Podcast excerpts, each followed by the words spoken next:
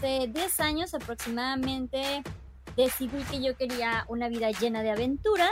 Quiero que el libro se trate de cómo le hice para viajar tanto. Compramos la van y a las dos semanas de haber comprado la van nos fuimos a Las Vegas y nos casamos. Empecé con este proyecto que se llama Operación Conejo en Chiapas.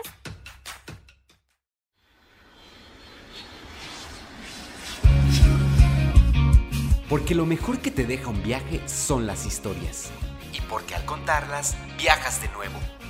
Este espacio está creado para viajar juntos a través de recuerdos inolvidables y anécdotas muy divertidas. Hablaremos con viajeros, amigos, profesionistas, bloggers e influencers sobre destinos de México y el mundo. Compartiremos también consejos de viaje y datos curiosos de muchos lugares que nos ayudarán a aprender muchísimas cosas. Yo soy Fer González. Bienvenidos a su podcast de viajes.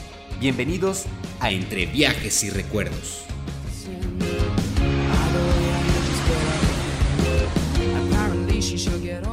Hola, ¿qué tal amigos? ¿Cómo están? Ha llegado ya el episodio número 8 de este podcast.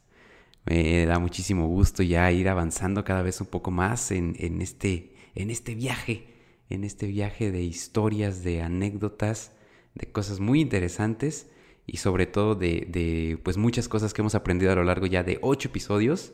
Así que pues eh, nada, eh, muy contento de estar nuevamente eh, con ustedes, por dar, tener este espacio de platicar con ustedes, de que, que, me escuchen y sobre todo pues de poder compartir con ustedes un sinfín de cosas más. Fíjense que hemos tenido un par de semanas bastante caóticas últimamente en el acontecer internacional.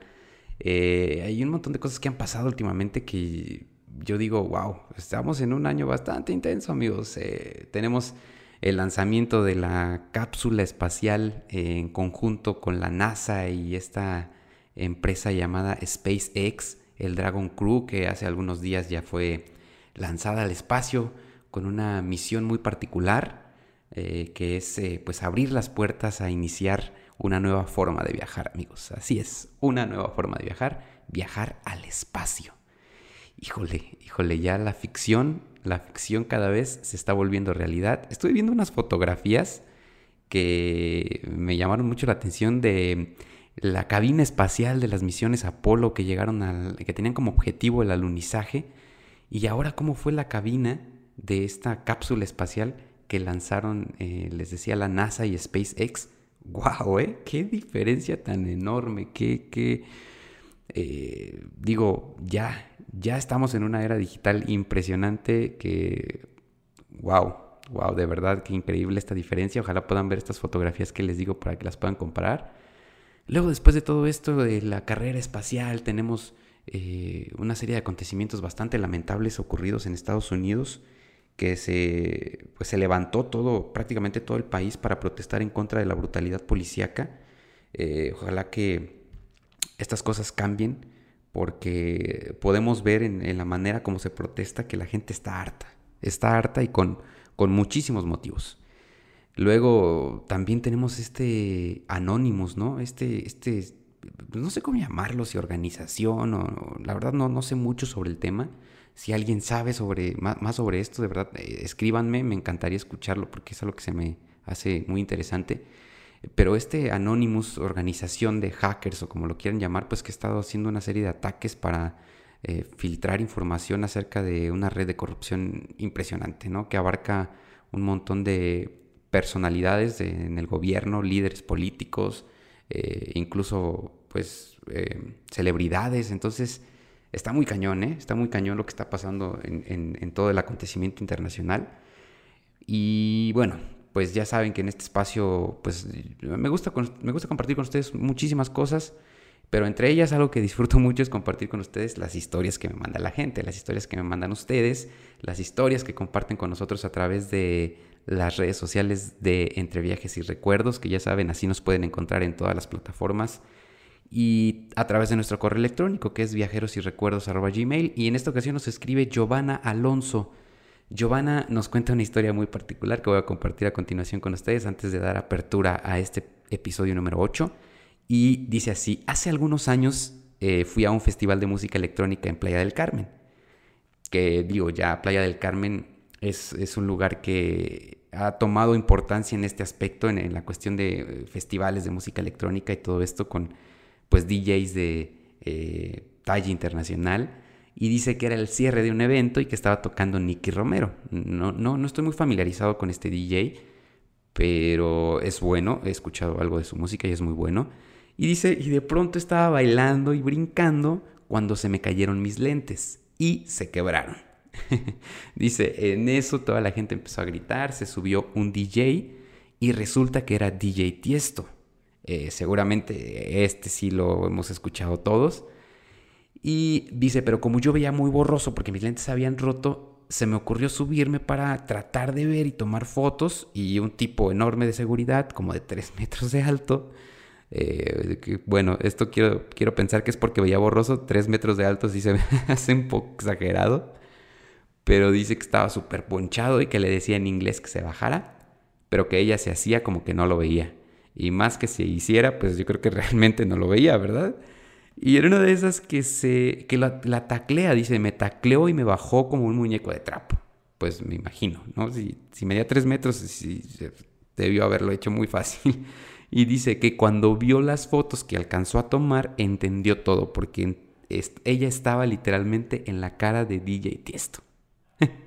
Híjole, no, que no me imagino la, oportunidad de tener un DJ de ese tamaño muy cerca de ti y que no lo puedas ver. Giovanna, eh, si me estás escuchando, ojalá que en algún momento eh, la vida te dé una gran revancha y puedas estar frente a este DJ eh, igual de cerca tal vez y que ahora sí tengas tus lentes bien puestos, bien asegurados y que lo puedas ver y disfrutar.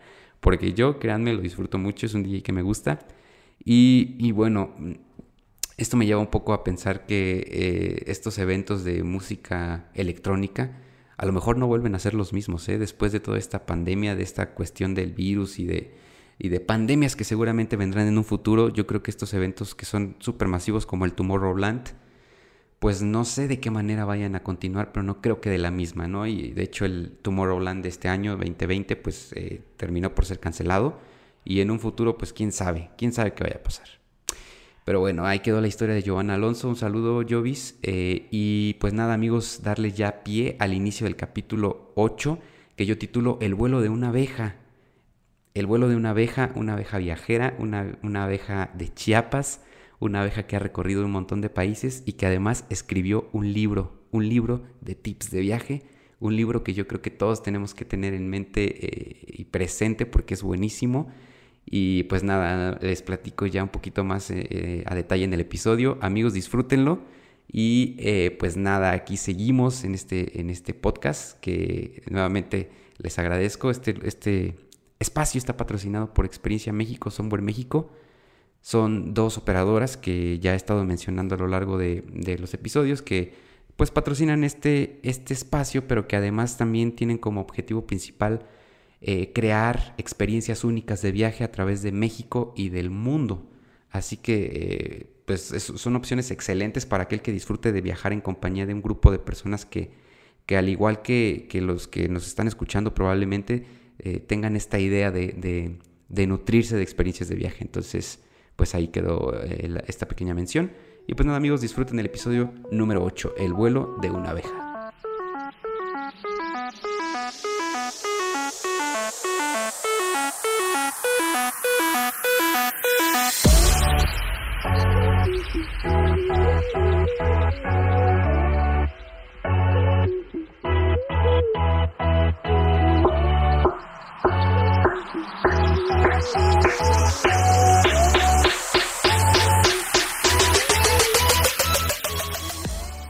Amigos, pues ya tengo entonces en la línea telefónica directamente desde Tuxtla Gutiérrez, Chiapas, a una abejita viajera con la cual eh, pues eh, estoy muy contento de poder platicar. Eh, de un montón de proyectos que ella está haciendo en estos momentos, además de un libro que, que vamos a tocar un poquito a fondo en este episodio. Y pues con ustedes les tengo que presentar a Luz Carreiro, mejor conocida en el mundo instagramero como Big Traveler. Mi querida Luz, ¿cómo estás? bravo, bravo. ¿Cómo estás, Luz? La multitud enloquece. ¿Cómo estás? Pero muchísimas gracias por, por invitarme y abrirme este espacio para platicar. No, no, no, al contrario, Luz, yo sé que andas con un montón de cosas, un montón de proyectos, pero de verdad que te agradezco un montón por haberte tomado pues un tiempito para compartir con nosotros algunos de esos proyectos y de pues en más cosas que, que estás haciendo. Con mucho gusto, aquí estaremos echando sabroso el chal. Perfecto, Luz. Oye, eh, bueno, ya te, ya, te presenté con los que nos están escuchando, pero tus propias palabras, Luz, a ver, cuéntanos un poquito quién es Luz Carreiro para que la gente te pueda eh, entender un poco mejor. Bueno, eh, yo soy Luz Carreiro, tengo 33 años, soy de Chiapas. Y bueno, sí, me dedico yo a las redes sociales porque hace 10 años aproximadamente decidí que yo quería una vida llena de aventuras, así que eh, vendí absolutamente todo lo que tenía. Yo era compradora compulsiva, vendí absolutamente todo lo que tenía y empecé a viajar. Y pues no paré, me mudé a Playa del Carmen, a Monterrey, a Puerto Escondido, luego me fui a Europa, Sudamérica, Asia, a todos lados. Entonces, eh, gracias a esto yo empecé a crear contenido de viajes y empecé a luchar contra este tabú que igual y ya ahora ya no está tan fuerte como hace 10 años, el cómo una mujer de más de 25 años va a estar viajando sola de mochilera, que se está perdida, desubicada, tiene sugar daddy, herencia familiar. Entonces me tocó muchísima crítica, vieras. Hace, hace ya unos años me tocó bastante crítica y esta crítica le llegaba directo a mi mamá entonces, pues eh, decidí empezar a crear contenido y dije, bueno, pues si me van a criticar, mínimo que sepan realmente cómo trabajo, cómo ahorro, cómo viajo, pues todo el proceso, todo el que hay detrás de nada más las fotos bonitas que siempre posteamos. Entonces, pues bueno, mi trayectoria en redes y en, pues ahora sí que el, ojo público, por así decirle, empezó por eso. Y pues bueno, ya después de ya unos añitos, ya lo he extendido un poquito más a lo que es viajes, ecología, empoderamiento, este, tradición, etc. Wow, impresionante, impresionante. Sí, me imagino toda la cantidad de, de, cosas con las que te tuviste que enfrentar, sobre todo porque dices que iniciaste hace 10 años, entonces sí, sí, ha cambiado un poco, concuerdo contigo, la cuestión de que ahora ya hay un poco más de libertad, tanto de expresión como de, de en su caso, como mujeres, ya, ya eh, hacer un montón de cosas y también... Eh, eh, pues expresarse de la manera como lo están haciendo, que es increíble, que a mí eh, me parece eso espectacular. Entonces, concuerdo contigo, pero Luz, quisiera que habláramos un poquito sobre tu primer viaje como mochilera. ¿A dónde fue? Cuéntame un poquito de esa experiencia.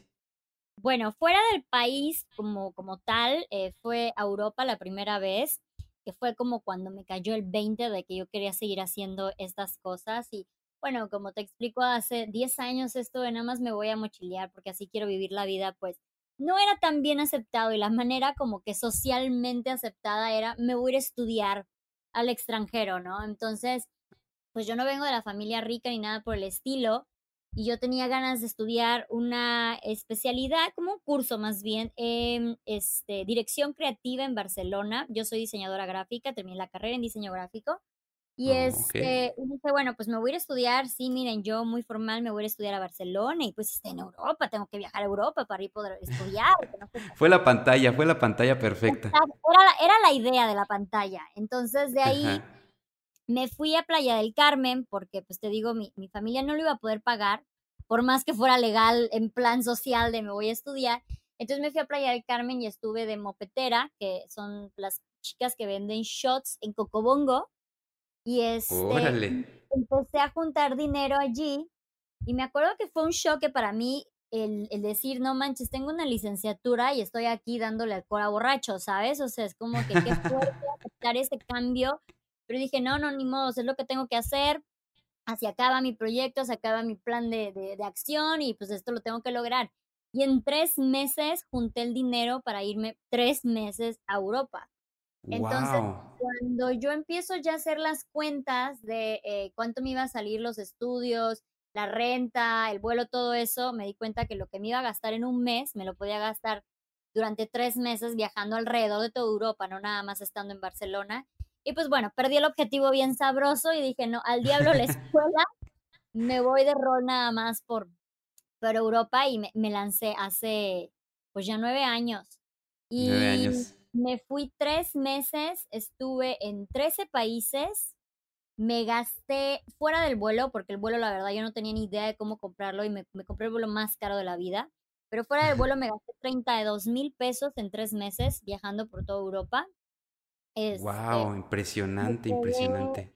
Sí, la verdad es que ahora que yo hago como recapitulación de cómo fui, digo, wow, o sea, sí tenía muchas ganas, porque mi celular, yo no llevaba celular, ya ves ahora se te descarga el celular y eres inútil, ¿sabes? Es como que automáticamente te sientes sí, en la vida, en el mundo, y, me fui sin celular, ahí, en, eso, en esos entonces, ahora en mis tiempos, pues no había Instagram, WhatsApp, GPS, nada de eso. Entonces todavía me tocó llegar a viajar con mapita en mano, impreso, este, yo me acercaba a la gente en cada esquina y les decía, oigan, me prestan un mensaje para mandarle un mensaje a la persona que me va a hospedar. Me quedé por Couchsurfing todo el tiempo, este, de los 96 días, me quedé como 93 días por Couchsurfing. Nada más una noche pagué por hostal, nada más una noche me quedé en un hostal y porque me perdí, no encontré el Couchsurfing. Y este, y bueno, fue una experiencia increíble. Entonces yo creo que después de eso empecé a conocer gente que me contaban sus historias y me decían, no, pues es que yo ya fui a Asia y yo ya fui a África y yo fui a Sudamérica y yo así como que, wow, o sea, yo tenía esta idea de me voy a Europa, es el viaje que todo el mundo hacía nada más, era como que te gradúas, vas a Europa, regresas y sientas cabeza, ya. Hiciste la aventura de tu vida y párale de contar. Y cuando escuché todas esas historias fue así como que, no, no, no, no, es que no me puedo quedar nada más con esto, o sea, no es posible. Y ya cuando regresé, me acuerdo que mi mamá estaba bien contenta, así como que ya, ya volvió la princesita, y ahora sí ya va a sentar cabeza, y yo así como que no, espérate más. Ahora Apenas va comenzando todo esto. Sí, espérate, y ahora me tengo que ir a hacer, me costó tres años, o sea, fue, fue muy cañón, me costó tres años hacerle entender a mi mamá que yo ya no vivía aquí, que cuando yo regresaba a su casa era de vacaciones. Entonces mi mamá siempre pensaba que nada más me iba a hacer una aventura y regresaba y ya, y aquí me iba a quedar y era así como que no, no, no, vengo de visita y ya. Entonces, pues bueno, así fue el inicio de todo. Fue una experiencia increíble y la verdad me enseñó que todo se puede, creer es por él, literal. Exacto, sí, dos cosas rescatar de lo que nos estás comentando, eh, Luz. La primera es que ya todo, todos dependemos de una manera bastante complicada de la, del celular, ¿no? Ya, ya, a veces no puedes, eh, usas Google Maps, usas un montón de aplicaciones y si no tienes celular, todo se te complica, todo se te viene encima. Y, y, la verdad que nos estamos olvidando de viajar de esa manera, como, como tú lo hiciste, o sea, como a la vieja, a la vieja usanza y, aprender a comunicarte, a, a, buscar la manera, no, simple, no, no dependiendo de, de, un aparato. Sí, no, la verdad es que es, es una experiencia completamente diferente, o sea, digo, ubica, ubicación más que nada, porque pues con el GPS, más mi Google Maps, o sea, hay maneras de, ya no, te, ya no hay manera de que te pierdas, punto. Pero, o sea, de todo esto de que, oye, ¿cómo eh, convertir la moneda? Ah, pues yo tengo una aplicación para convertir la moneda. Oye, ¿cómo se dice esto en este idioma? Ah, pues yo, espérate, tengo una aplicación para traducirlo. Entonces yo iba con una libreta anotando frases, yo iba con una libreta anotando cuánto equivalía cada peso, ¿sabes? Era como que de verdad lo tenía que absorber. Entonces yo creo que por necesidad, ¿no? También. Lo tenía que absorber, no era así como que lo voy a recordar por cinco minutos, pero si se me olvida no importa porque está en el celular. Y eso ahorita no es nada más en los viajes, es en la vida entera. Ya la gente ya no siente la necesidad de absorber la información. La, la toma, la saborea tantito y ya después va. O sea, no, no tengo realmente que aprenderla este, en los huesos, ¿sabes? Porque pues cualquier cosa, claro, sí, sí, vuelvo a abrir Google, YouTube, lo que sea, y ahí está. Así es. Sí, y, la otra cosa, fíjate Luz, que también eh, eh, yo comparto mucho contigo, es esta cuestión de que eh, yo, yo, también tengo una carrera, soy licenciado en biología. Lamentablemente es una carrera que me apasiona muchísimo, pero que lamentablemente siento yo no es lo suficientemente valorada ni en, ni en México, en otros países tal vez, pero en México no tanto.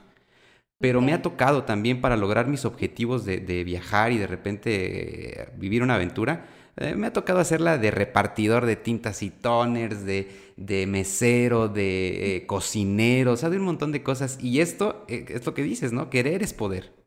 Claro. No, y ahora lo estamos viviendo, muchos lo estamos viviendo, es renovarse o morir, punto. O sea, ¿cuántos no perdieron su trabajo estable? Y órale, búsquele cómo le hacemos desde casa para tener un ingreso extra, para no seguir perdiendo pues eso, ese dinero para poder sobrevivir, para poder vivir el día al día. Entonces te das cuenta, hay muchos memes de, oye, ¿no te da pena que la de Mercedes está vendiendo cubrebocas en el Walmart? No sé, una cosa así.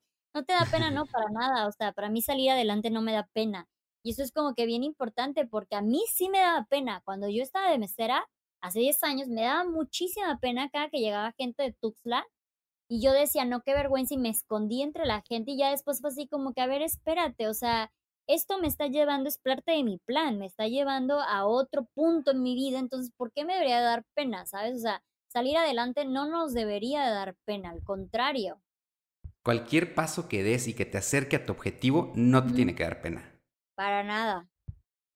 Perfecto. Oye, ¿y en qué momento, Luz, entonces decides iniciar con tu libro? Que, bueno, eh, quiero que nos platiques un poco. Eh, les comento también a las personas que nos escuchan que Luz tiene un libro que se llama El vuelo de una abeja, que es, precisamente el título también de este episodio, donde tú cuentas un poquito acerca de toda tu experiencia viajando por, Europa y por muchos lugares. Pero ¿cómo fue iniciar ya a escribir este libro? ¿Inició a base de las notas que tú hacías o cómo fue? A ver, cuéntame. Bueno, inició realmente mucho, mucho más atrás, una vez que leí una frase que decía, vive una vida de la cual te gustaría leer en un libro. Y fue así como que, wow, sí, yo quiero vivir esa vida. Y obviamente muchas veces intenté escribir libros y me iba primero a los amores, ¿sabes? Pero pues yo era lo más fracaso en amores y dije, no, bueno, o sea, no puedo hacer esto. Definitivamente no vamos a llegar a ningún lado así. Y ya, de ahí, eh, eh, yo no soy escritora y siempre recalco esto, no soy escritora ni voy a ofender a alguien que es realmente escritor porque es una labor de, manera impresionante. Yo soy alguien que está relatando mis historias, que es completamente diferente a tener que inventar y recrear toda una escena, ¿no? Y este, entonces llegó un punto cuando empiezo a ver que me critican muchísimo, que había muchísimo tabú, que de repente niñas me escribían así de, oye, yo también quiero hacer lo que tú haces, pero es que no sé cómo, oye, recomiéndame, oye, danos tips, etcétera. Ahí fue donde dije, claro, o sea, de aquí es de donde más tengo para sacar para escribir un libro, tanto como consejos, como historias, como reflexiones, experiencias, etcétera. Entonces, eh, me dije así como que, ok, esto es lo que quiero que hacer, esto es lo que quiero hacer. Y nadie, absolutamente nadie apoyó la idea. O será así como que no, Luz, tú lo que realmente quieres hacer es sentar cabeza, encontrar un trabajo y casarte. Nada más que no lo sabes aún. Y yo así como, no, no, de verdad, voy a viajar el mundo porque voy a escribir un libro y que no sé qué. Entonces, me fui nuevamente a Playa del Carmen, trabajé en un crucero, regresé del crucero, me fui otra vez, eh, llegué a Tuxtla porque llegó un momento en que sí me afectó tanto la crítica social que dije, bueno, igual y si ya todos lo dicen, entonces igual y si... Puede que sea verdad. ¿Sabes? Ajá, exacto. Fue así como que puede que sí estoy mal y no me doy cuenta, porque pues todo mundo lo critica, no puede ser posible que todos estén mal. Entonces regresé a Tux y dije, bueno, está bien, ya voy a hacer lo que, lo que se espera, voy a rentar un depa, lo decoré, compré todos mis muebles, refri, estufa, cama, todo el show. Y al año fue así como que no, más ni estoy siendo feliz, ni me siento realizada, ni, ni me estoy súper divirtiendo en playa, por lo menos me divertía, ¿sabes? Y era así como que, no, esto no es para mí, ya lo intenté y no es para mí, lo siento, voy a tener que seguir estando mal. Me vuelvo a Carmen, eh, me meto a trabajar a Coralina, que es un club de playa bastante famoso también, y a los tres meses igual, junté dinero para irme a Sudamérica por seis meses. Entonces yo me acuerdo en la, en, en la caja, donde estaban las cajeras, contándoles de que no, yo voy a hacer un viaje por Sudamérica, sí, porque quiero escribir un libro, pero quiero que el libro se trate de cómo le hice para viajar tanto con bajo presupuesto. Porque creo que el primer tabú como mujer viajando sola era, tiene sugar daddy, punto, no hay otra. Tiene el sugar daddy, que, Tienes que tener a alguien que te esté dando dinero y que te lleve a pasear y que te lleve a comer. Exacto. Y si quieren pensar bien, tiene la herencia familiar.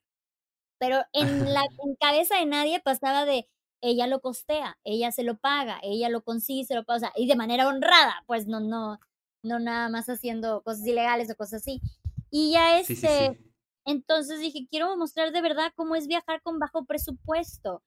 Y cuando me fui a Sudamérica, me fui por seis meses y me lo eché el 90% de aventón. Llegué a dormir en la calle, hice voluntariados, o sea, de verdad que fue una aventura totota. Y de ahí fue donde yo saqué la mayoría de mis historias para el libro. Entonces, cuando yo ya estoy en Colombia, dije, ok, creo que ya estoy preparada, creo que ya me siento preparada para escribir un libro, o sea, para poder hablar con certeza del tema y saber qué sé de lo que hablo, ¿no? Y ya de ahí este, me fui a Islandia después de Sudamérica me fui a Islandia precisamente a escribir mi libro. Por eso la portada del libro es donde estoy yo en Islandia. Exacto, sí, a eso iba, eso iba. Precisamente la portada que es la, estás tú con la, con una mochila, ¿no? Que es con la mochila con la que siempre viajas. Sí, así es. Sí, sí, me acuerdo que me tomaron esa foto y dije, no, esta tiene que ser la, de mi libro. O sea, todavía lo estaba escribiendo y ya tenía la portada. O sea, yo estaba súper creía en mi papel de que iba a escribir mi libro y así.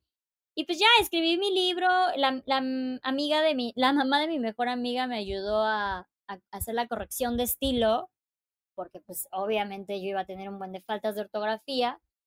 Y ya de ahí me, lancé a la aventura de cómo se imprime y eso fue otro show, porque no es como que tú escribes un libro y pum, mágicamente está en librerías, ni nada por el estilo, o sea, tiene todo un proceso. Yo lo tuve que diseñar, yo lo imprimí, yo lo pagué, yo he hecho toda la distribución, porque es muy complicado eh, ser un autor independiente y que librerías o editoriales te apoyen.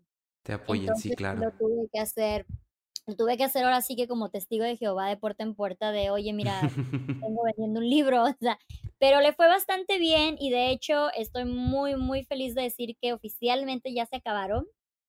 Órale, qué padre. Felicidades, muchas felicidades, Luz.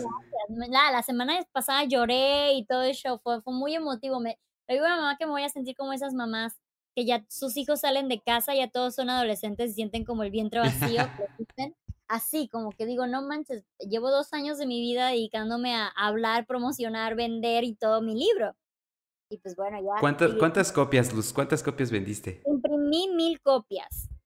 Pero yo las vendí absolutamente todas. O sea, nunca lo metí en ninguna, este, en ninguna editorial o librería ni nada por el estilo. Literal, yo las vendí absolutamente todas.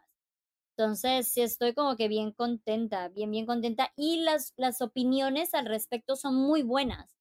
Entonces, cuando yo recién eh, eh, hice la primera presentación del libro, me acuerdo que se vendieron 100 libros de trancazo y yo dije, wow, ya, ya la armé en el mundo. Y como que a la semana, pues nadie me decía nada del libro y yo, qué oso que lo compraron porque pues el compromiso y que ya luego lo, leyeron y no les gustó. Dije, no, qué oso, qué, qué fracaso. y no, como que les había dado flojera leerlo la primera semana, pero ya a partir de la primera semana me empezaron a llegar pues todas las opiniones y comentarios y de verdad que es súper, súper reconfortante. Gente que me ha mandado fotos de sus tickets de vuelos, de que mira, terminé de leer tu libro, me compré un vuelo, y mira, ya me fui de viaje, y mira, me lo traigo de viaje, y mira, o sea, de verdad que es, muy bonito, ha sido una experiencia súper, súper gratificante. Me imagino la cantidad de, inconvenientes. Yo, soy de las personas, Luz, y, te quiero compartir que cuando a veces les, les, es difícil expresar algo, la manera como mejor lo hago a veces es escribiéndolo, ¿no? Y como tú, o sea, de una manera muy amateur, así, con faltas de ortografía, igual todo, pero escribirlo me, me ayuda a expresar un poco mejor lo que siento.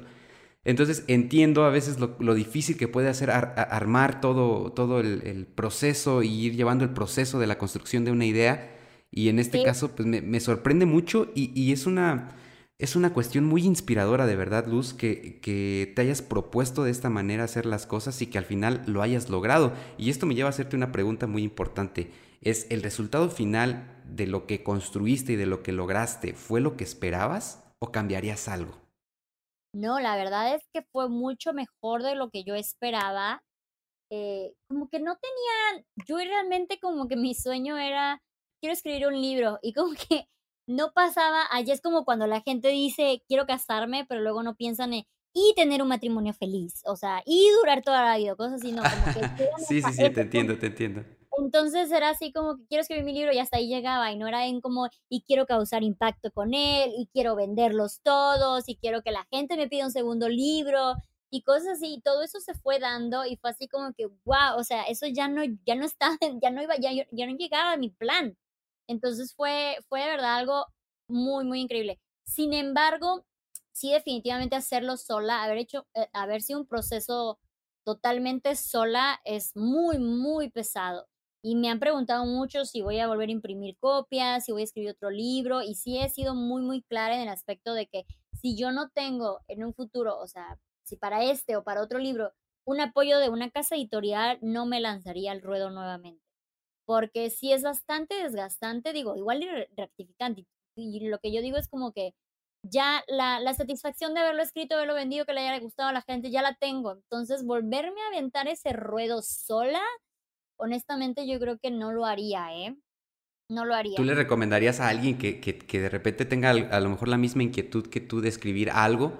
Que, que, se apoye en una casa editorial o que busque el apoyo de una casa editorial? Que busque, claro. Sí. Yo la verdad no busqué tan fuerte, o sea, como que dije, ay, a ver, googleo, no encontré en las primeras cinco respuestas de Google y ya dije, bueno, pues ya lo hago sola. Entonces, sí, definitivamente, si pueden llegar a tener el apoyo de una casa editorial o librerías, es otro show, porque ellos se encargan de la distribución. Fíjate que a mí el escribirlo no me pareció un reto, el imprimirlo fue un reto, pero no tan grande, pero la distribución fue un buen reto porque realmente mi problema fue que yo no tuve la, la manera en cómo satisfacer la demanda que tenía el libro, o sea, mucha gente que me lo ha pedido en Argentina, Chile, Perú, España, y yo no he podido llevar el libro a ninguno de esos lados.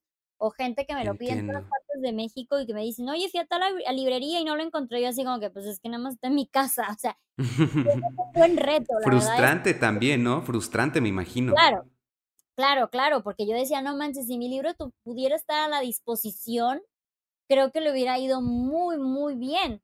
Pero, pues bueno, ni modo, este fue, este fue la aventura que a mí me tocó vivir y, y sí, mi idea era que cuando yo terminara de vender los mil libros, yo llegara a tocar puertas y decir, mira, o sea, yo tengo un libro y ya vendí mil copias, no nada más como que... Ya lo vendí. Ándale, échame la mano, no, o sea, es como que, güey, si la gente quiere leer mi libro y le, le ha gustado. Entonces, bueno, esa es mi idea, apenas estoy enviando los últimos libros, así que yo creo que igual y después de eso sí me anime yo a buscar el apoyo. También ya estoy empezando a hacer los pininos del segundo libro, así que este, veremos qué pasa. qué buena noticia, justamente eso te iba a preguntar si ya estaba en proceso algo más y qué bueno, yo creo que eh, esto, a veces las cosas empiezan como una idea, ¿no, Luz? Y se, y se transforman poco a poco en algo más, como que le vas buscando más, más cosas a, a lo que estás haciendo y es cuando te, te vas formando ya una carrera. Sí, no, es increíble, porque yo, claro, ciertamente jamás me vería como una escritora, ¿no? Pero siempre me gustó escribir. Yo tuve un diario desde que tengo memoria, o sea, literal desde el 2002. Empecé un diario y lo dejé, dejé de escribir como tal hasta el momento que escribí mi libro. Entonces, todas las bitácoras de mis viajes y todo estaba en mi diario. Y este, entonces para mí, como tú dices, para mí escribir es una terapia, es una manera de expresarme, es una manera de yo misma eh, analizar todo lo que estoy pasando, todo lo que pienso. Es como que tengo esta conversación interna conmigo misma al estar escribiendo. Entonces es como que un proceso bastante bonito. Y pues sí, ya tenía varias ideas de cómo hacer un segundo libro. Mm, el coronavirus nos pegó algunas porque yo quería hacer un libro sobre la life y pues ya no se pudo como tal. Sin embargo, hace unos días, literal, como la Rosa de Guadalupe me, me, llegó y dije, ¡Ah! me siento inspirada mágicamente y lo acabo de empezar a ver.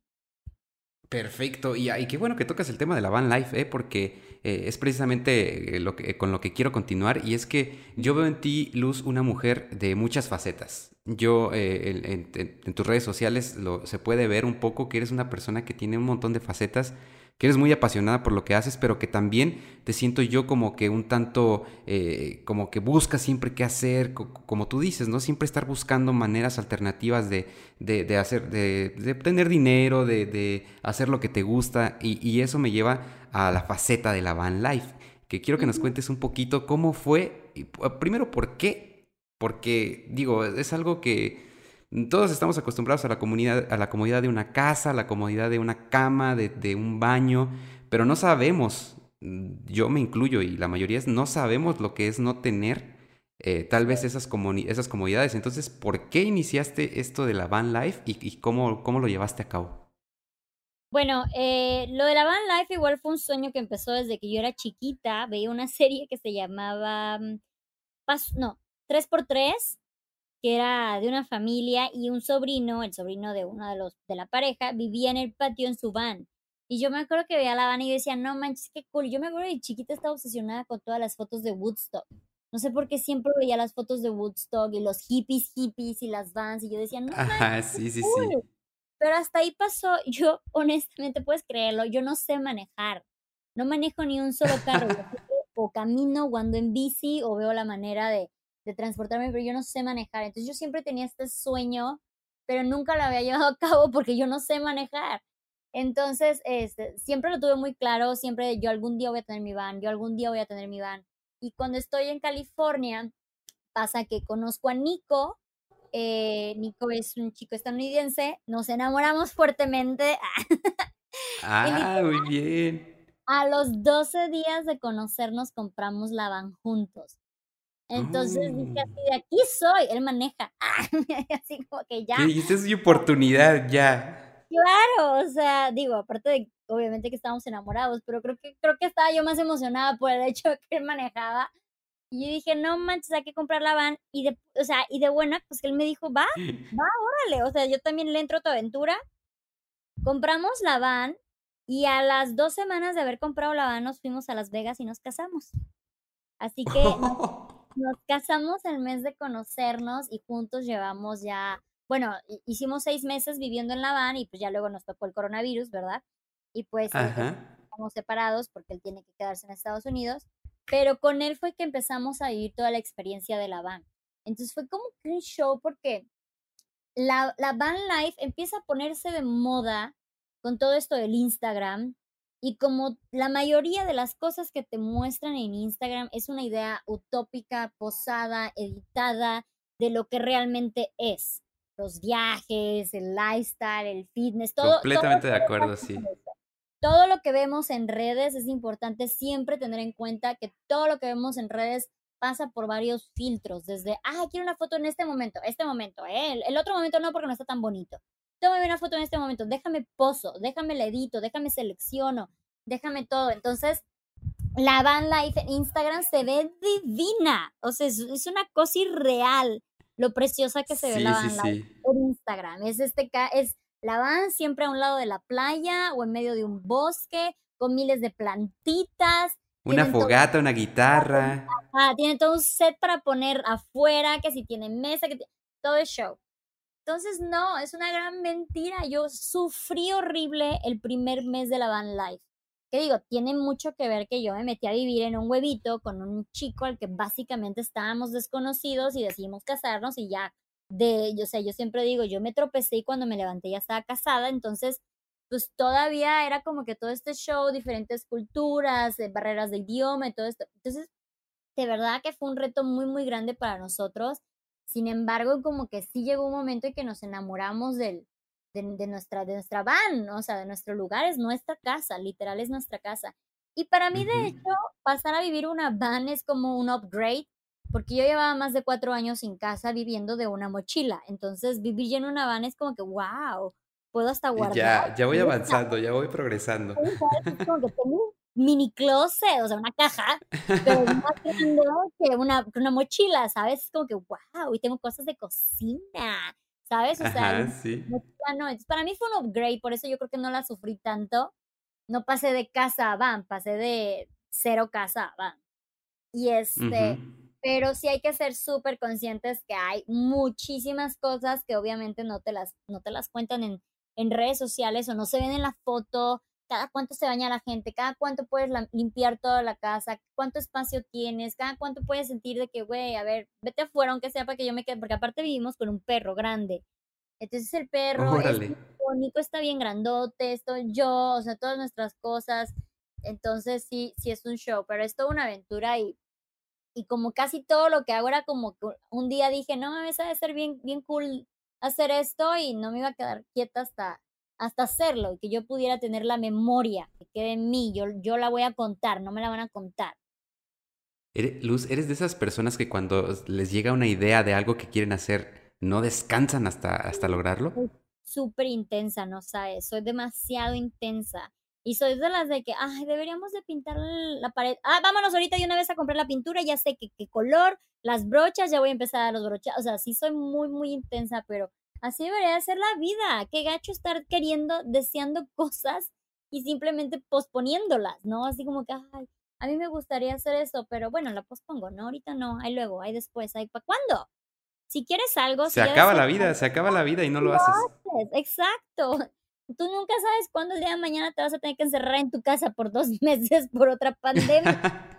Completamente de acuerdo, sí. Y yo creo que esto no se va a acabar, ¿eh? O sea, yo creo que a partir de ahora eh, este tipo de cosas van a ser eh, un poco más comunes y tenemos que aprender a, vivir con esto y a buscar la manera de seguir, eh, de seguir haciendo nuestras vidas. Claro, totalmente. Y hay, hay, mucha gente que todavía se sigue expresando de cuando esto acabe y cuando esto termine y vamos a regresar a la normalidad. O sea, no, hay tantos errores ahí. O sea, esto no va a acabar, se controla, primera. La normalidad que nosotros conocíamos ya no existe. Esta es nuestra nueva normalidad y es momento de aceptarla. Y la verdad es que es algo bueno si así lo queremos ver, si así le sacamos el provecho, porque pues nuestra normalidad vieja es la que nos llevó a este primer problema de, de, en primer lugar, ¿no? O sea, realmente siento que sí llegamos a ser demasiado abusivos con el mundo y tan excelente ejemplo que hay que yo les digo de cuántos videos o fotos no hemos visto en internet de que hay delfines en el puerto, hay tucanes en una plaza, hay jabalíes en el patio, hay todos los animales y todas las plantas y el cielo ya se ve lleno de pájaros y estrellas y bioluminiscencia en, en la costa y todo el show. Y así como, wow, que si no hubiéramos sido nosotros tan abusivos, si hubiéramos vivido en este utópico paraíso terrenal que los testigos de Jehová te vienen mostrando en sus folletitos, ¿ya sabes cuál? sí, sí, sí, sí, sí, esta imagen, ¿no? De que, un, un, un prado verde con un río cristalino y así, ¿no? Una cebra al lado de ellos y todo eso, o sea, realmente si hubiéramos tenido esta oportunidad, pero pues la cagamos porque en algún momento de nuestra vida pensamos que estaba más cool rodearnos de cemento, ¿sabes? Entonces, este, sí es como que, ve, este es el momento en que podemos avanzar retrocediendo. Avancemos retrocediendo pensando en que ya no, mm, la, todas las cosas que no necesitamos, valorar las cosas que sí valen la pena. Muchísima gente se metió ya más de lleno a la ecología, eso me da muchísimo gusto. Y pues todo esto, todo este cambio, esta nueva normalidad realmente si le damos el provecho nos va a llevar a un muy, muy buen punto en nuestras vidas, yo espero. Oye, la ecología, hablando de ecología, Tú ah, eh, estás ahora en una etapa, siento luz, en la que estás explorando esa parte que a lo mejor, eh, no sé si ya tenías la inquietud, pero ahora como que ya lo, decidiste, lo estás llevando a cabo. Platícanos qué, estás, qué, proyectos de ecología estás desarrollando, impulsando y inspirando para que otros eh, también participen. Bueno, realmente yo la ecología sí la tengo ya desde hace muchos años. simplemente que la vida del viaje es una vida muy demandante entonces yo no había tenido la oportunidad de tener esta estabilidad geográfica a la que la pandemia me está forzando, porque tengo años que no duro más de un mes en un lugar, entonces como lo suficiente como para empezar un jardín, plantar, verlas crecer, todo este show. Entonces, eh, pero sí he, he, tenido ya muchos años de que no, no consumir de más, que no el fast fashion, no lo hago, no lo sigo, que si este, no pedir bolsas, todo este show. Y hace cinco años, que fue mi primer proyecto ecológico que inicié, empecé con este proyecto que se llama Operación Conejo en Chiapas. Y lo empecé porque una vez salí a la calle y vi muchísima basura en las calles y luego la gente luego se, se quejaba que porque en época de lluvia todas las alcantarillas se llenaban y era así como que, güey, te quejas, pero no, no quieres ser parte de la solución, solo quieres ser parte de la queja, ¿no? Entonces, Exacto. hice la propuesta en Facebook de, oigan, ¿saben qué? Eh, del fin de semana voy a ir a limpiar 10 calles públicas. Quien me acompaña, lo hagamos juntos, bla, bla, ya sabes, miles de mensajes de excelente iniciativa, Luz, yo te apoyo, más personas como tú, esto es lo que necesitamos. Literal, fuimos mi mamá y yo, únicamente. Y así estuve varios meses y otra vez las críticas, porque al parecer es lo que más le gusta a la gente hacer, empezaron de que si éramos, que si les estaba yo enseñando a mis sobrinos a ser pepenadores, que eso era trabajo del gobierno, que porque lo hacía yo, que seguramente algún partido me estaba pagando, etcétera. Y fue muy frustrante ver que la gente lo ve así y me, yo me, y me paraba, y sea, neta, la gente me regañaba en las calles de, no, no deberías de hacerlo, esto es trabajo del gobierno y no sé qué, yo digo que, pero esta es basura de nosotros, no es, no es nada más del gobierno, ¿sabes? Esta basura llegó aquí porque todos la tiramos. Y ya, está bien cañón, está como, está como bien cañón cambiar ese chip, ¿no? Que ya tenemos arraigado ahí desde hace muchísimas generaciones de que no nos damos cuenta o no queremos ver que el problema somos nosotros. Claro, la gente siempre, eh, siempre digo, el mayor problema es, es muy diferente tomar conciencia, tomar acción. Y bueno, ya, ya ese es otro cambio de tema, es muy diferente tomar conciencia, cambio de acción. Porque la gente puede decir, sí, es muy malo tirar basura a la calle, es ok, ya tomaste la conciencia, pero ahí la dejan. Y si no tomas acción, de nada te sirve la conciencia, ¿sabes? Es como que... Claro, claro. Es malo tirar basura en la calle, pero pues yo sigo haciendo basura, yo la sigo tirando, o si la veo en el piso, pues no la recojo porque no es mía. Y la gente siempre empieza, eh, eh, espera cambios globales para ellos hacer un cambio interno. Es como que, ¿para qué lo voy a hacer si la sociedad no lo va a hacer, mis vecinos no lo hacen, todo va a seguir igual? Este, si no hay una ley que me lo, me lo, me lo obligue a hacerlo, pues no, no me interesa. No lo hago. Todo esto debe ser una bola de nieve, es una bola de nieve ecológica, empieza contigo. Y dicen, es que el mundo no va a cambiar porque la gente va a seguir igual. Si tú cambias, si una persona cambia, automáticamente el mundo ya cambió en un porcentaje minúsculo, pero ya por lo menos una persona menos va a estar haciendo destrozos porque tú ya cambiaste, tu mundo ya cambió. Entonces, en el momento que tú lo empiezas a hacer y empiezas a predicar con el ejemplo y empiezas tú a ver los resultados y los alrededor de ti empiezan a ver también tu ejemplo, igual mañana alguien más, tu vecino lo va a querer hacer, tu familia, tus primos, tus amigos. Vas a contagiarlo, vas a contagiarlo, es, es inevitable que se contagie. Empiezas a hacer una bola de nieve que gracias a Dios las redes sociales para esto harían un excelente servicio, así como la gente postea lo que comió, lo que compró, dónde va el gym, vayan y posteen su composta, su huerto, su esquina de reciclaje, sus buenas acciones y que se haga pues este efecto de bola de nieve, ¿no? Que se ha pasado. Entonces... Esos son los eh, virus, ese es el virus que necesitamos, esa es la pandemia que le urge al mundo, ¿no? Una pandemia, un virus que se, que se contagie de, esta, de este actuar, de, hacer cosas padres, de, dejar las actividades que sabemos que dañan, pero que no queremos dejar porque son cómodas. Y aprender a que si cambiamos nosotros, eh, como tú dices, el mundo está cambiando. Y bien, bien dice una frase, ¿no? Que antes de emprender esta gran labor de querer, de querer cambiar todo, pues primero te des una vueltecita alrededor de tu casa y, y empieces por ahí. Exacto, es que sí, la gente, yo hago muchos posts referente a, a pues las cosas ecológicas y las reflexiones y todo lo que hemos aprendido gracias la pandemia, bla, bla, bla. Y de verdad que es inevitable la cantidad de gente, es irreal que diga, la cantidad de gente que me, me, contesta de, pues ojalá la gente lo entienda. Ay, esperemos que la sociedad... ¿Por qué? ¿Por qué no dices, ojalá yo lo entienda? Ojalá yo sí voy a tomar acción. A mí que me importa si la sociedad lo entiende o no. Obviamente sería el goal, pero si yo ya lo entendí, ya, hasta ahí, hasta ahí me preocupo. Con que yo lo entienda, yo tome acción, yo tome cartas sobre el asunto y yo cambie.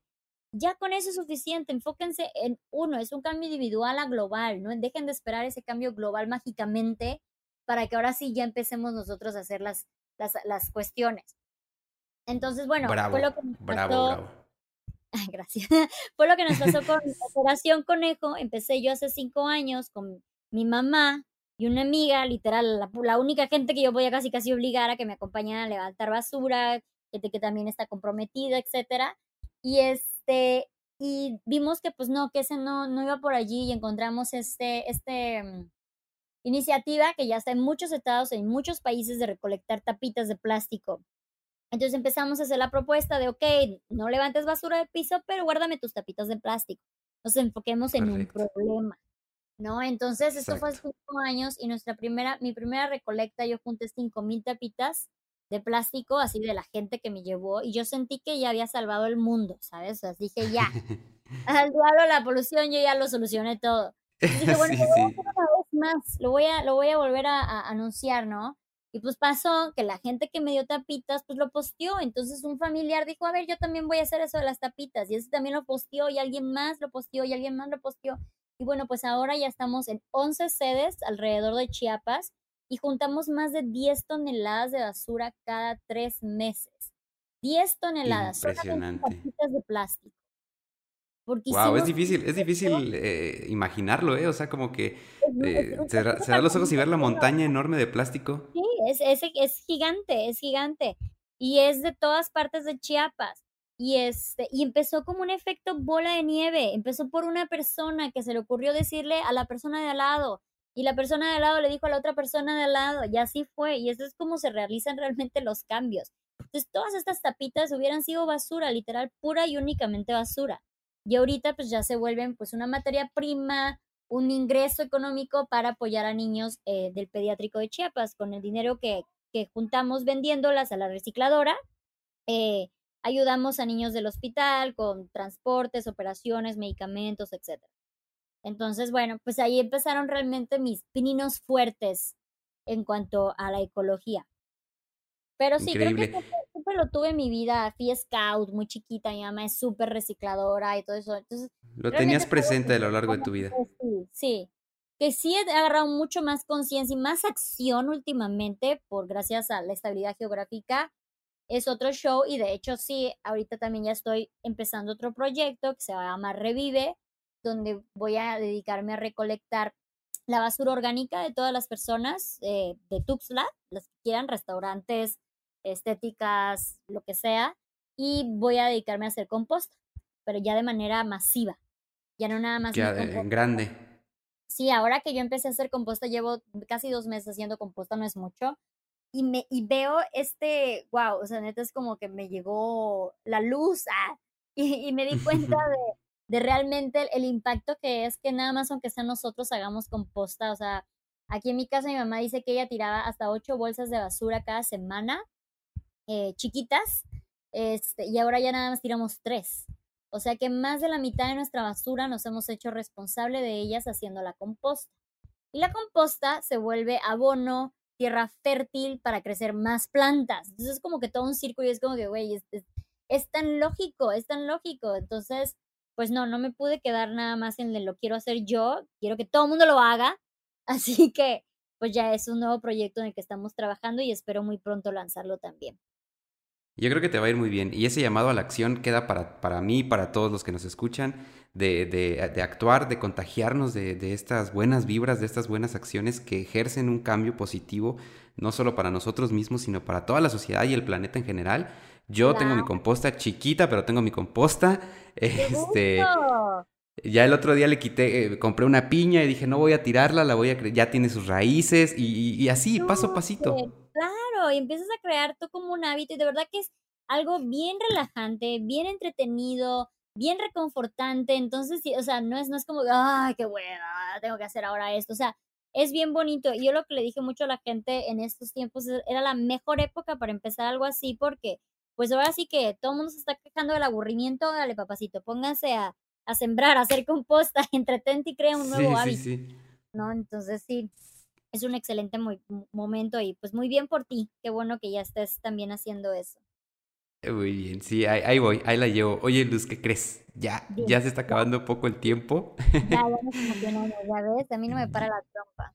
Eh, no, no, no, es, es, es, que se pasa muy rápido, se pasa muy rápido y, se puede uno ah, ir horas y horas así platicando de un montón de cosas bien importantes, interesantes, pero no, no quiero que nos despidamos, Luz, eh, sin antes eh, platicar así de manera muy breve tu proyecto del taller de luz y finalmente invitarte a que tú como Luz Carreiro, como, como la abeja viajera, eh, nos, nos, compartas tus tres consejos básicos o muy generales de, de, una mujer hacia las mujeres que nos escuchan, de que den este paso de, de aventurarse a explorar, a viajar y, quitarse de encima los tabús y las críticas. Entonces, pero primero, platiquemos así, de manera muy breve, te decía, del taller de luz y por último esos tres consejos. Bueno, el tallercito de luz es un proyecto que empecé justo con la cuarentena, renovarse o morir. Yo empecé a hacer mandalas por entretenimiento porque me gusta todo lo que tenga que ver con arte, manualidades, diseño, eh, por gusto en diciembre. Y me empezaban a pedir tutoriales y que enseñara y empecé a vender y todo el show. Y entonces cuando empezó la cuarentena dije, voy a dar un taller de mandalas una semana o dos tal vez máximo. Y fue un exitazo y, y, me, me forzó a mí también a empezar a crear diferentes cosas. Entonces ya hacemos talleres de bordado, de collares, de marco mandalas, de mandalas nivel 1, 2 y 3, este, de tinta china, de, de un buen de, de, cosas de manualidades. Y la verdad es que ha tenido un muy, muy buen recibimiento porque el mandala en, en general es una pieza de artesanía muy bonita, pero que aparte es bastante reflexiva y bastante relajante hacerla. Pues, muchas de mis alumnas lo han disfrutado muchísimo. Y pues bueno, pueden saber de los talleres que tengo. Todo es en línea, todo lo pueden hacer de su casa, lo pueden ver a la hora que quieran. Es un video en vivo en las mañanas, pero el video en vivo queda por dos semanas. Este, y duran una semana cada taller y pues los pueden ver en el tallercito de luz. Estamos en Instagram como el tallercito de luz y en la fanpage estamos como este, el tallercito de luz. Entonces, la verdad está bien bonito lo que se está logrando y mi idea es empezar a crear una comunidad para también darle un espacio a impulsar todo lo que son trabajos de artesanos, porque es otra comunidad de influencers que gracias a Dios ya están existiendo, aquellos que impulsan la artesanía, los textiles, etcétera, pero se enfocan un poquito más en las prendas. Entonces, yo lo que quiero enfocarme es un poquito más en las piezas, ¿no? Los mandalas, como los, este, las, la cerámica, el, ay, ¿cómo se El árbol de la vida, los tejidos. Que además tienen un, que además traen un trasfondo y un significado muy intenso, ¿no? Y que, y que esto en conjunto con la, con la cuestión de hacerlo, de, de trabajar en ello, te, te, conecta con la pieza. Totalmente, de hecho sí, parte de, del propósito del mandala es conectarte en el aquí y ahora, porque hace esta conexión de tu cerebro con tus manos y debes estar enfocado dónde va el hilo, qué colores y de verdad que es, un proceso bien bonito, bien, bien bonito, de verdad. Todas las personas que han tomado el taller han quedado bien a gusto, o personas que hacen mandalas en general, no nada más por mi taller. Pero sí, la verdad es que es bien bonito que pues ese proyecto me llevó a, pues a lo que está ahora. Llevo más de dos meses dando talleres todas las semanas, un taller por semana. Ya hemos hecho varios talleres, de verdad he tenido más de, no sé, 500, 600 alumnas. Entonces, este, ha estado bastante padre y otra vez es otro excelente ejemplo de renovarse o morir, porque pues yo no me dedicaba a esto. Y, tengo que buscar la manera de poder entretenerme, tener ingresos y ver cómo puedo ayudar, porque a mí me preocupaba muchísimo la ociosidad en la gente. Entonces yo dije, quiero hacer algo que pueda ayudarlos en la ociosidad, porque es cuando más empieza a venir la depresión, el, el, todo esto de ansiedad, etcétera. Entonces, bueno, pues es un proyecto bastante bonito. Los invito a checarlo ahí en las redes sociales del Tallercito de Luz. Excelente. Luz Carreiro, una mujer multifacética en toda la extensión de la palabra. bueno, bueno, Luz, ya antes de despedirnos, tus tres consejos para, para una mujer que quiere aventurarse, que quiere viajar y que sobre todo, que, que al igual que, que una mujer o un hombre, a veces nos enfrentamos a un montón de críticas. Entonces, tus tres consejos básicos para aventurarnos, para salir, para viajar y para no dar pie a esas críticas. Pues bueno, para empezar, todos debemos de vivir por nosotros, entonces las críticas no deberían realmente afectarnos. Yo sé que es algo bastante complicado de lograr, pero mientras tú estés siendo feliz, mientras tú te sientes realizado, mientras tú estés cumpliendo tus sueños, pues no, o sea, no hay, te lo debes a ti, punto. Te lo debes a ti venir a vivir, a eso venimos, a vivir de todas las maneras posibles que, nosotros queramos. Entonces, para los que tienen miedo, gracias a Dios vivimos en un mundo ahora que está súper conectado, ya esto de me perdí, ya no dejé de tener wifi, es muy raro que pase, estamos súper conectados. El mundo verdaderamente es más bueno que malo.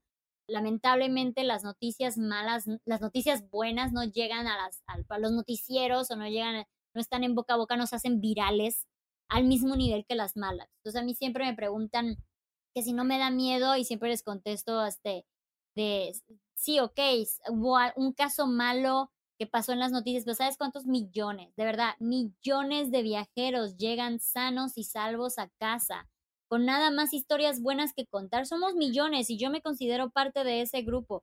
Llevo más de 40 países viajando eh, mayormente sola, más de 10 países me los eché de aventón, me he quedado en más de 60 casas por parte de Coach Surfing, que son personas de de, pues, de la ciudad que reciben a otros a personas en sus casas y jamás me ha pasado algo malo. O sea, tengo solo historias buenas que contar. Entonces, de verdad, háganlo por las memorias, se lo deben a ustedes.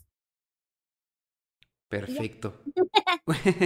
no, Luz, mi querida Luz, pues agradecerte ya finalmente por compartir con nosotros todas estas cosas tan padres, todos estos proyectos, tus vivencias, tu libro. Eh, por último, no, no, nos podemos despedir sin que nos eh, des tus redes sociales, sin que nos regales tus redes sociales para que la gente pues te siga. ahí tú subes un montón de historias de los proyectos en los que estás trabajando, además eh, de compartir cómo los haces y, e invitar e inspirar a que otros los hagan. Entonces, tus redes sociales, Luz. Claro que sí, me encuentran en Instagram como b.traveler, b de abejita, es b de burro, e, e punto traveler, igual en la fanpage, así estoy, b.traveler. Tengo YouTube, no soy tan fuerte en YouTube, honestamente, prefiero Instagram. Y pues el tallercito de luz está como el tallercito de luz y revive próximamente, estará como revive.chiapas. Pero ese todavía apenas estamos iniciando las redes. Entonces cualquiera de esas tres redes, ahí está mi proyecto de viajes de ecología y de arte y, artesanía. Perfecto, pues ahí quedó la invitación para que todos los que eh, escucharon o están escuchando este episodio, pues eh, corran, corran directamente a las redes sociales de, Luz y, sigan ahí sus aventuras, sus, sus fases, múltiples fases, sus proyectos, sus aventuras y todo lo demás. Oye, muchas gracias por la invitación, ¿eh? estuvo muy, muy agradable platicar contigo. Igualmente, Luz, igualmente, sí, sí, sí, fue una plática bastante bonita. Eh, espero que tal vez en un futuro podamos platicar de algún otro tema. Me encantaría tenerte como invitada nuevamente y platicar de alguna otra cosa. Eh, me llamó mucho la atención el punto que tocábamos de, esta cuestión de, tomar acción, de conciencia versus tomar acción. Entonces, tal vez podría ser un, tema muy, muy padre para, una, para otro, otro episodio. Con mucho gusto. Yo encantada. Muy bien, pues te mando un abrazo hasta, hasta Chiapas, que estés muy bien y seguimos en contacto, Luz, hasta pronto. Igualmente un saludo y pues un abrazo a todos los que estén escuchando. Espero que estén teniendo una cuarentena agradable y bien creativa. Perfecto, hasta luego, Luz. Ok, bye. Bye, bye. Espero de todo corazón hayan disfrutado de la misma manera que yo esta plática con Luz Carreiro, B-Traveler, una viajera incansable, una mujer que se reinventa y que sobre todo pues inspira a que muchos sigan esos pasitos que ella va dando en este gran viaje y trayecto llamado vida. Así que pues em, les mando les mando las mejores de las vibras a todos los que estén escuchando este episodio. Muchas gracias. Invitarlos a que nos sigan en las redes sociales y que se suscriban a nuestro canal de YouTube, que nos sigan en Spotify y demás, porque tenemos muchas sorpresas en los capítulos que vienen, así que no se los pueden perder. Yo me despido em, por ahora nada más, porque los veo el siguiente miércoles con un episodio eh, muy interesante de una, una, persona, un chavo que estuvo viviendo en, en Francia se dio la oportunidad de visitar este país y muchos otros a través de una herramienta que tenemos al alcance y que no muchos conocemos de, buena manera, que es una visa, una visa que pues te da la oportunidad también de trabajar, pero bueno, hay, un montón de detalles que, nos van a platicar, eh, nos va a platicar el cachorro Luis en el siguiente episodio, así que no se lo pierdan cómo, cómo trabajar, cómo, cómo visitar otro país de una manera muy especial con esta, con esta visa, así que no se lo pierdan. Mi nombre es Fer González y nos vemos el próximo miércoles. Hasta pronto.